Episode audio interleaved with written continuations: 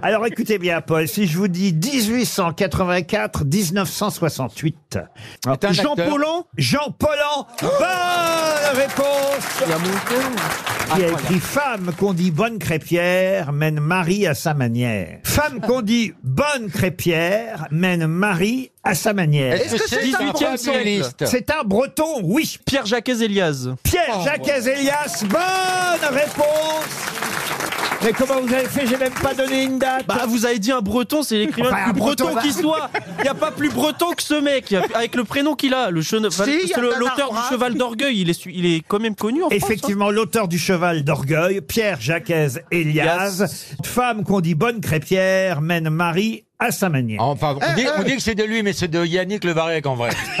Moi, j'aimerais bien savoir du coup les dates de cet homme. Parce hein. que, du coup, Eh, 1914-1995. Exactement, voilà.